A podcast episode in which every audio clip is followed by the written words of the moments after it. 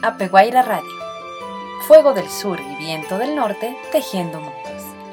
Descubre la cultura japonesa y ecuatoriana a través de arte, cultura, entrevistas, historias, música, idioma. En este viaje auditivo les acompaña Elizabeth Cabezas. Actriz, docente y bailarina de danza tradicional japonesa. Bienvenidos y bienvenidas.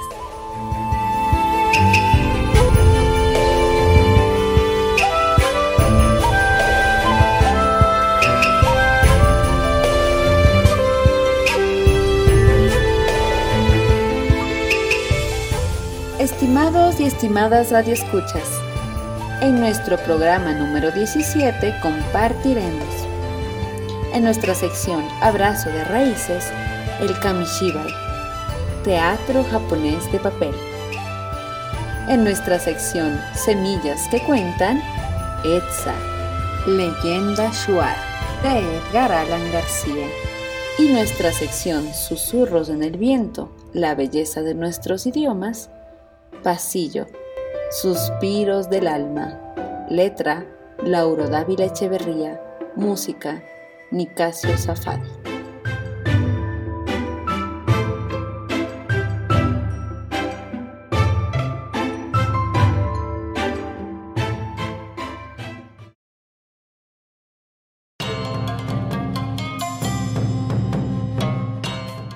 Abrazo de raíces. Gente, arte, tradiciones, historias. Descubramos nuestras culturas.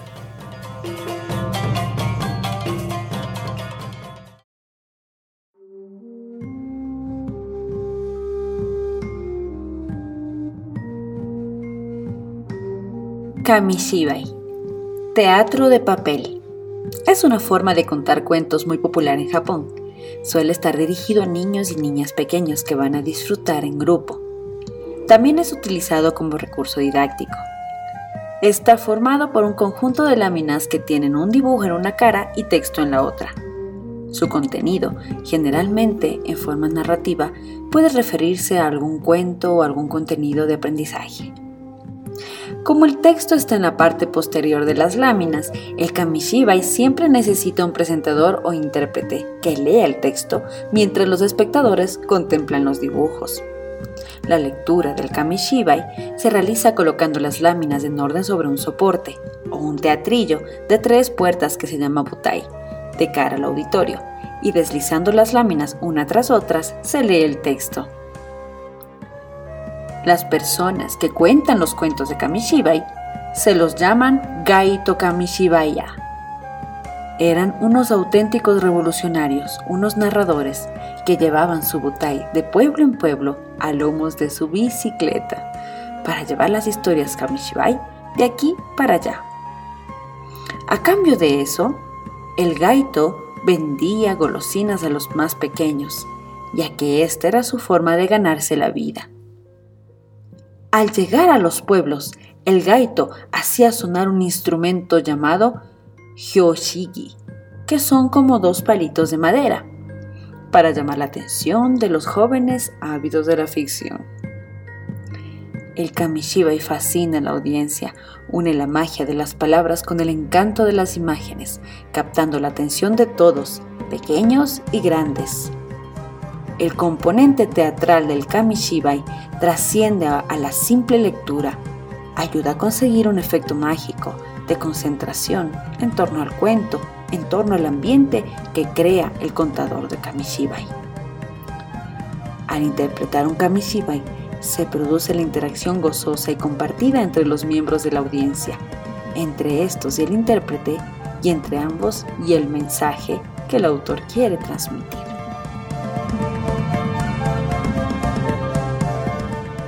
La historia del Kamishibai.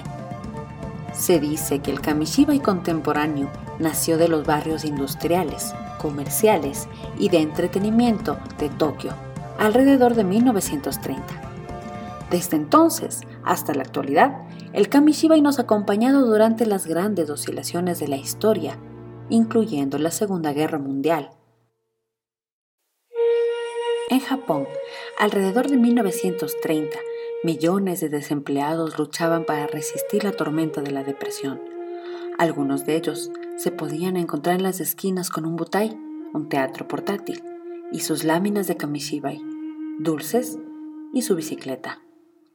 Este fenómeno es conocido como el nacimiento del kamishibai gaito o kamishibai de la esquina.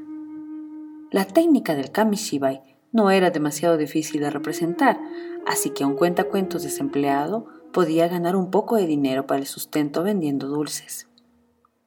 Según algunos registros, para 1931 habían más de 2.000 intérpretes activos de kamishibai en las esquinas de Tokio.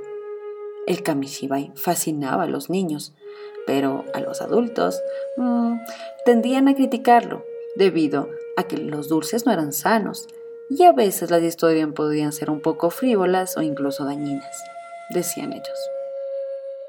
Por otro lado, algunos connotados ciudadanos se dedicaron al kamishibai, utilizando el formato estándar, aunque con diferentes contenidos.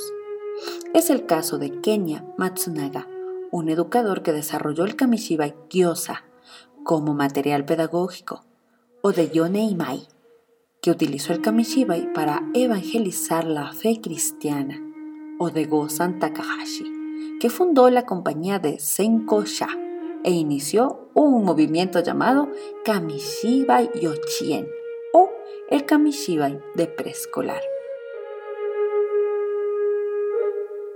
En 1938, Kenya Matsunaga y el dramaturgo Shunjiro Aoe se asociaron para desarrollar el Kamishibai Kyoiku, Kamishibai educacional.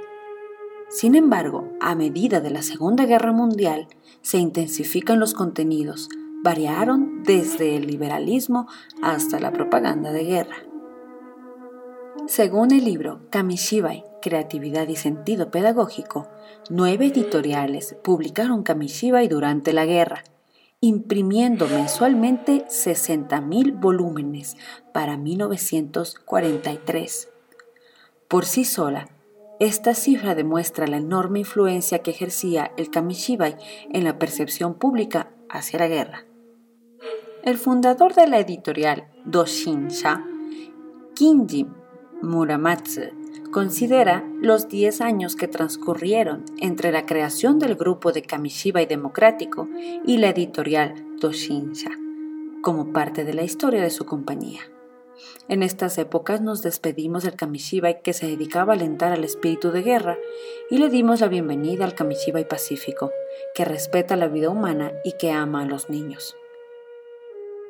Tras la aparición de la televisión, que se popularizó en Japón en 1957, el Kamishibai rápidamente desapareció de las calles y el Kamishibai preescolar, fundado por Gosan Takahashi, fue absorbido por el Suppan Kamishibai. Kamishibai publicado. El Kamishibai publicado fue popularmente adoptado tras la guerra no solo por las escuelas de enfermería y los jardines infantiles, sino también por las escuelas primarias. Sin embargo, desapareció de los colegios para cuando el Ministerio de Educación promulgó su estándar educacional que dejó de considerar al Kamishibai como material pedagógico. Al mismo tiempo, las bibliotecas públicas comenzaron a comprar Kamishibai y hoy en día la tasa de préstamos de este material supera a los libros.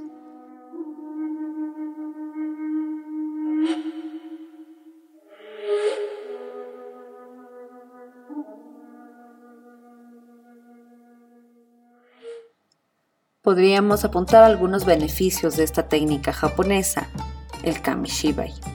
1 puede ayudar a recuperar la tradición oral y facilita enormemente el contar cuentos a otras personas, los abuelos a sus nietos, chicos mayores a otros niños y pedagógicamente también. 2. Despierta la imaginación y la fantasía entre los oyentes. 3. Fomenta el gusto por la lectura y la escritura.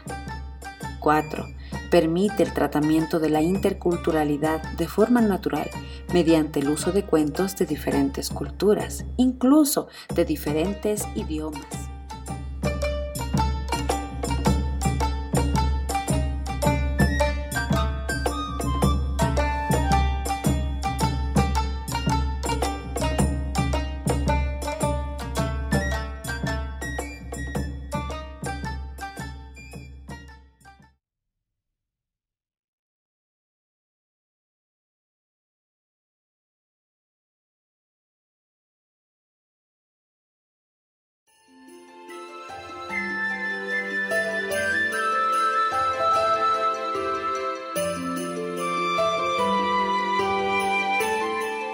Nos vamos a nuestra primera pausa.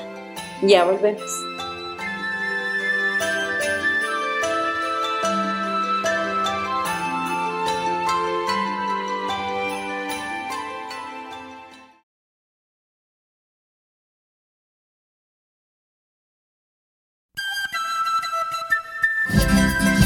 Radio Casa de la Cultura Ecuatoriana. La primera radio pública cultural del país.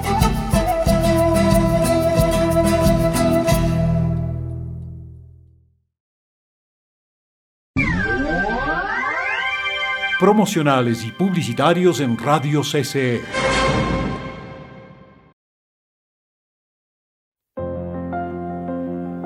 Las Bellas Artes con usted. Las Bellas Artes con usted. Visite Facebook, YouTube, Twitter e Instagram de la Casa de la Cultura Ecuatoriana. Hay mucho que ver, leer y escuchar. Una propuesta diferente en cine, literatura, escultura, arquitectura, pintura, música, danza, obras de la Reserva Patrimonial, entrevistas y mucho más. Dele un clic a la manifestación artística de su preferencia. Póngase cómodo y a disfrutar se ha dicho. Quédese en CCE. Quédese en casa.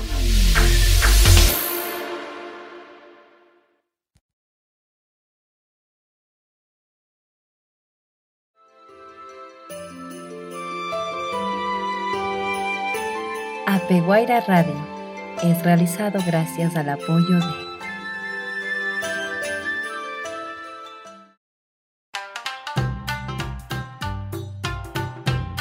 Ovento Original banquete en todo lugar.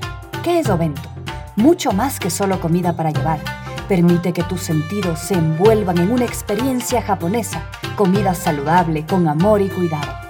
Pídelos ahora al 09999 66007.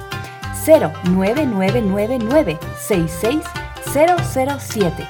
Pídelos con anticipación que se acaban.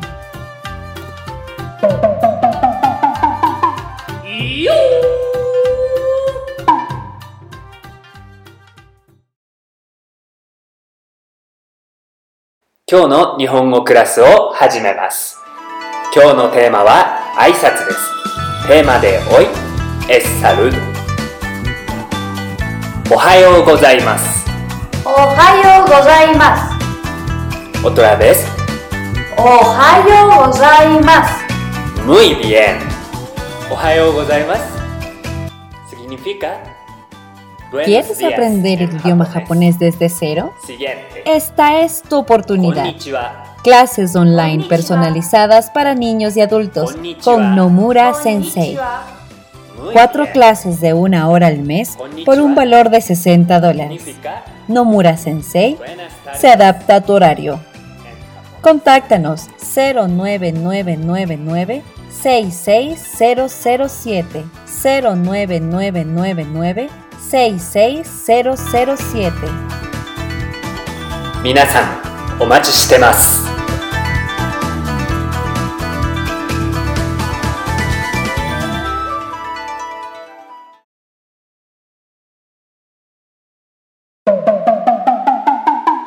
いよ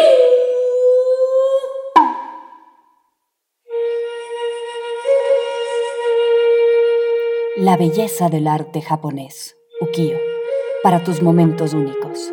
¿Qué es Ukiyo? Un mundo fugaz. Productos que se caracterizan por sus diseños basadas en obras de arte japonesas.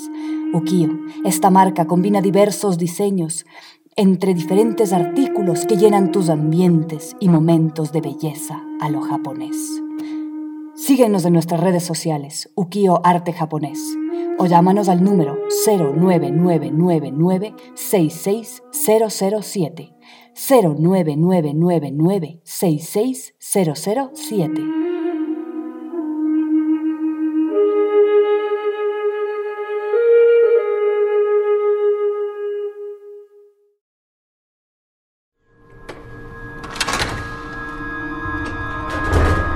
La Casa de la Cultura Ecuatoriana en coproducción con Dadao Nada presentan La Casa de los Crímenes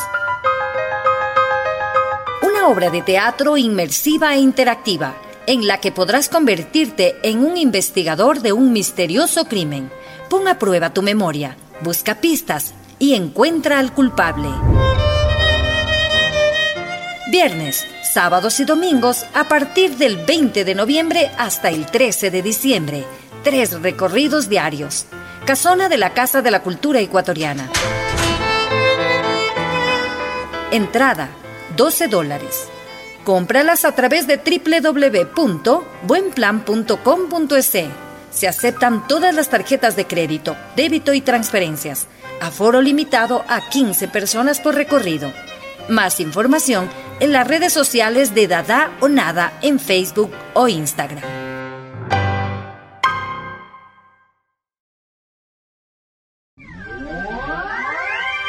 En Radio CCE terminan los promocionales y publicitarios.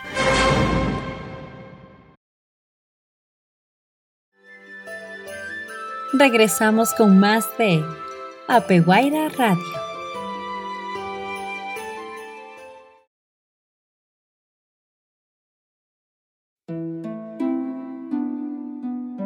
Semillas que cuentan. Cuentos, microcuentos, leyendas, mitos, fábulas, literatura para todas las edades.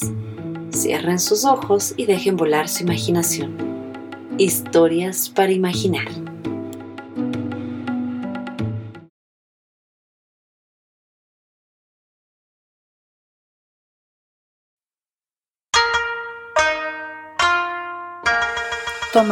De libros de leyendas del Ecuador de Edgar Allan García, La leyenda de Etza. Ampam había ido esa mañana lluviosa al registro civil para inscribir a su pequeño hijo. Un hombre de traje gris lo vio llegar, se secó el sudor con un pañuelo arrugado y preguntó de mala gana. ¿Qué quieres, indio? Habla rápido que no tengo tiempo. Yo quiero inscribir a mi hijo, dijo con tranquilidad Ampam. Ya, ¿y cómo quieres ponerle pues? Quiero que lo noten como Etza, igual que... ¿Pero cómo? gritó el hombre, mientras se levantaba furioso del escritorio. Le vas a poner Etza a ese niño. Etza, ¿no ves que es nombre de mujer? ¿Que estás loco? Estos indios ignorantes. Ampan trató de explicarle que Etza, en el idioma de los Shuar, quería decir sol, el valiente sol, el generoso sol de sus antepasados. Pero el tipo no lo dejó explicar nada. Ampam miró con tranquilidad a aquel hombrecito que se negaba a escuchar e insistía en hablar palabras sin sentido. Entonces recordó la tarde en que su abuelo, Arutam, que en Shuar quiere decir poderoso espíritu, tigre de la mañana, lo llevó a caminar por la selva. Ahí, entre gigantescos matapalos y frondosos copales, chambiras y pitajayas, le contó de qué manera el luminoso Etza le devolvió la vida a los pájaros. Iwia es un demonio terrible, explicó Arutam.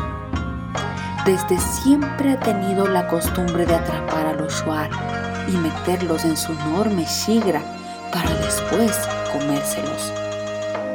Fue así como en cierta ocasión el cruel Iwia atrapó y luego se comió a los padres de Etza.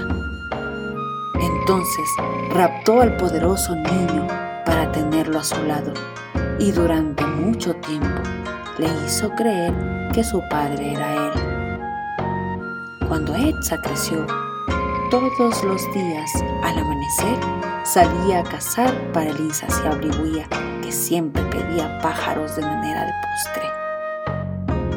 El muchacho regresaba con la gigantesca shigra llena de aves de todas las especies.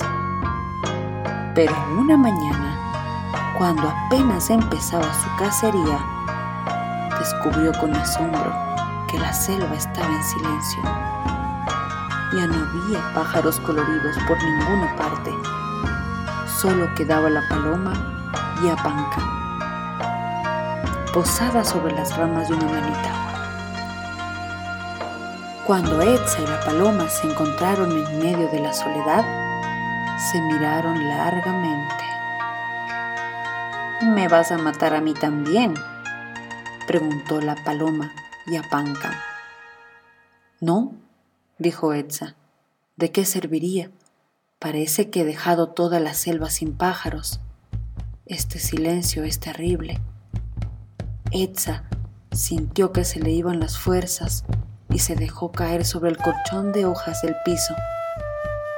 Entonces, Yapankam voló hasta donde estaba Etza y al poco rato, a fuerza de estar juntos en medio de ese bullicioso silencio en el que aún navegaban los gritos de los monos y las pisadas de las hormigas, se convirtieron en amigos. La paloma Yapankam aprovechó para contarle al muchacho la manera en la que Iguía había matado a sus verdaderos padres.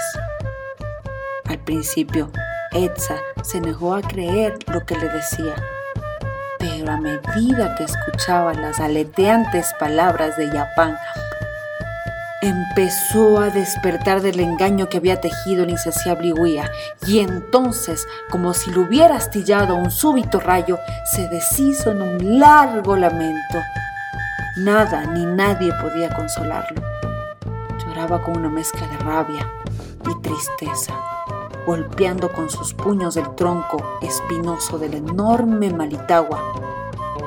Etza, muchacho, no puedes hacer nada para devolverle la vida a tus padres, pero aún puedes devolvérsela a los pájaros. ¿Cómo? quiso saber Etza. La paloma explicó. Introduce en la cerbatana las plumas de los pájaros que has matado y sopla. El muchacho lo hizo de inmediato. Desde su larga cerbatana empezaron a salir miles, millones de pájaros de todos los colores que levantaron el vuelo y con su alegría poblaron nuevamente la selva. Desde entonces, le aseguró su abuelo Arutan, Etza, nuestro amado sol y el demonio Iwia son enemigos mortales. Ampan recordó una vez más la figura imponente de Arutan, mirándole a los ojos y sonriéndole con orgullo mientras el hombre del registro civil aseguraba, manoteando sobre el escritorio, que era imposible inscribir con el nombre de Etza al niño. Ampan entonces volteó a ver a su pequeño y levantándole sobre sus brazos le dijo, no importa lo que este hombre diga, hijo, tú eres, tú siempre serás Etza, mi sol, el sol del futuro, y cuando seas grande, cuando por fin te llegue la hora de luchar en este mundo dominado por Iguía, desde tu cerbatana volarán pájaros coloridos que inundarán estas ciudades grises y desterrarás para siempre a los devoradores de la vida. Vámonos. Ampan abandonó el registro civil una sonrisa dibujada en sus labios ante el desconcierto del empleado que de pronto sintió que algo se había transformado dentro de él, que su voz altanera había cambiado y que ahora estaba chillando como Yampuna, el papagayo de las selvas amazónicas.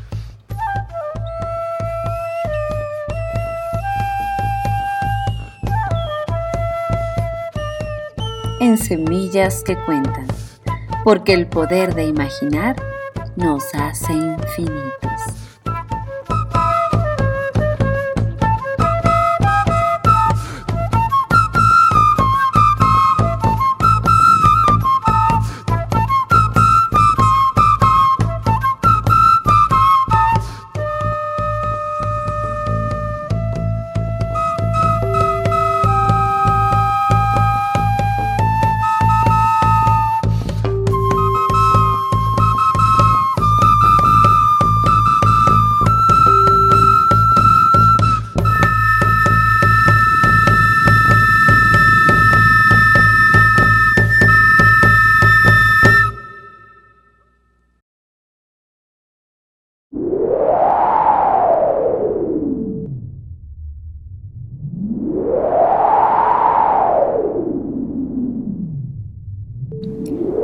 Susurros en el viento. La belleza de nuestros idiomas. Pasillo. Suspiros del alma. Letra Lauro Dávila Echeverría. Música Nicasio Zafadi.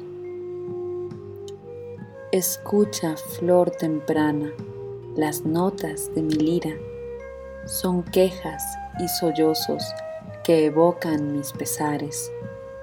Escucha los suspiros de mi alma que delira, de mi alma que subyugas, hurí de mis cantares.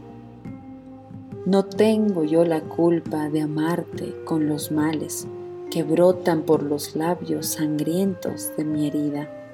La tienen tus ojazos que hieren cual puñales, que enferman, que asesinan, oh vida de mi vida. Yo tengo un fiel lucero radiante allá en los cielos, la vela sin descanso, si ve que estás dormida. Con él, mi linda amada, te canto mis desvelos, desvelos que mantienen a mi alma adolorida. Ven, dame una mirada, también una sonrisa que endulce mi amargura, mujer encantadora. Ven pronto que te anhela besar la suave brisa, la brisa compañera de mi alma que te adora.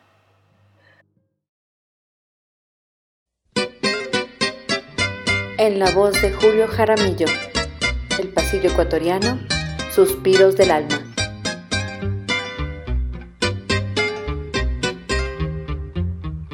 Escucha, flor temprana, las notas de mi lira. Son quejas y sollozos que evocan mis pesares. Escucha los suspiros de mi alma que delira, de mi alma que subyugas, hurí de mis cantares.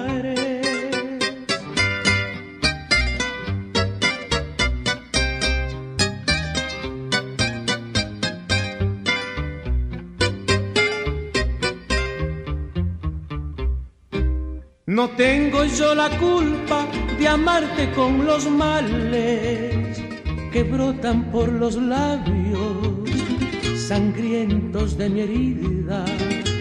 La tienen tus ojazos que hieren cual puñales, que enferman, que asesinan, oh vida de mi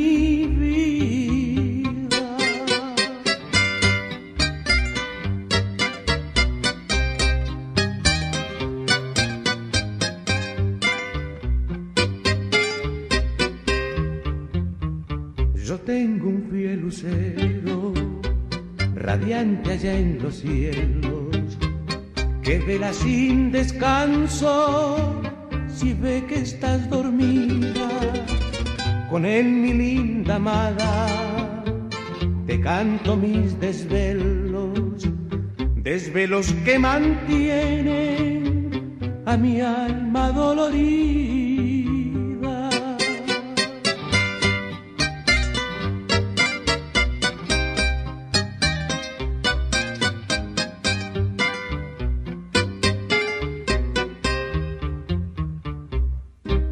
Ven, dame una mirada, también una sonrisa que endulce mi amargura, mujer encantadora. Ven pronto que te anhela besar la suave brisa, la brisa compañera de mi alma que te adora.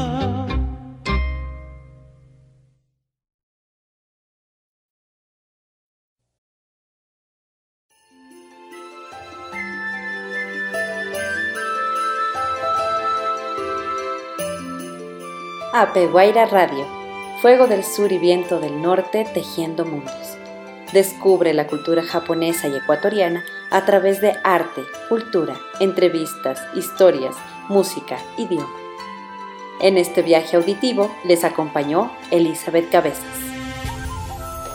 actriz, docente y bailarina de danza tradicional japonesa. Nos pueden encontrar en nuestras redes sociales como Apeguaira, donde esperamos sus comentarios, sugerencias y peticiones. Estimados oyentes, les recordamos que este programa será transmitido en la radio de la Casa de la Cultura Ecuatoriana, 940 AM, los días jueves a las 11 de la mañana. Gracias por escucharnos. Esperamos que hayan disfrutado de nuestra compañía. Hasta el próximo programa.